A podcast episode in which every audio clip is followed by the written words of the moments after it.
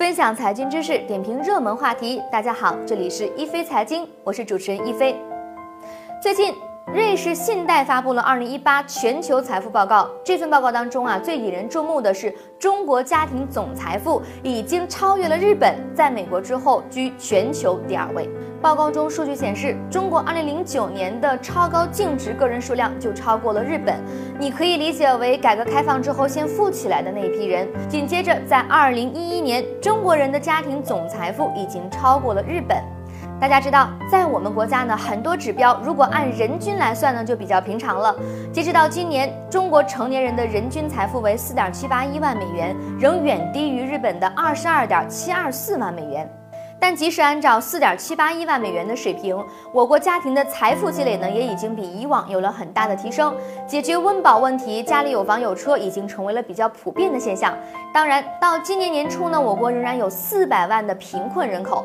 不过呢，按照现在国家每年一千万人口脱贫的硬指标，我们在二零二零年就有望实现全面脱贫。解决了贫困问题呢，大家是不是就可以无忧无虑的安居乐业了呢？当然不是。我们来看看另一组数据，这是由一家招聘网站发布的二零一八年白领秋季跳槽以及职业发展的调研报告。报告显示，今年秋季白领事业信心指数为二点九一，是三年来的最低值。根据这份报告的调查结果，有百分之五十九点六的白领认为收入增长乏力，很难形成财富积累，是当前职业发展中最大的困境。也就是说呢，虽然每天辛苦的工作，但是基本攒不下钱。而在各年龄段当中啊，九零后对此的焦虑感明显高于六零后。想想也很同情现在的年轻人，面对越来越高的房价、越来越大的工作压力，工资的增长呢，总是显得微不足道，很难带来心理上的愉悦感。而往未来看，组成家庭后不得不面对的子女教育、房贷压力、医疗支出，这新三座大山更是让人喘不过气来。从这个意义上来说，一个时代有一个时代的压力，这也符合马斯洛的需求层次理论。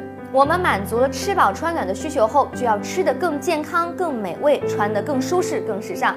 要住更好的房，开更好的车，给孩子更好的教育条件，每年呢还要两次以上旅游度假，而这一切都由在未来的发展当中实现。因此，在中国家庭已经有了一定存量财富的基础上，通过未来社会与经济发展获得增量财富，不但是每个人为之焦虑的事情，也是国家必须慎重考虑的战略发展问题。您对中国人人均财富增长和就业信心指数下滑有哪些看法呢？欢迎在我们的节目下方留言，和大家一起讨论。一飞财经会关注您的每一条留言。好的，本期的一飞财经就到这里了，感谢您的关注，下期节目我们再见。四十年沧海变桑田，看新疆李奶奶把戈壁滩变成良田。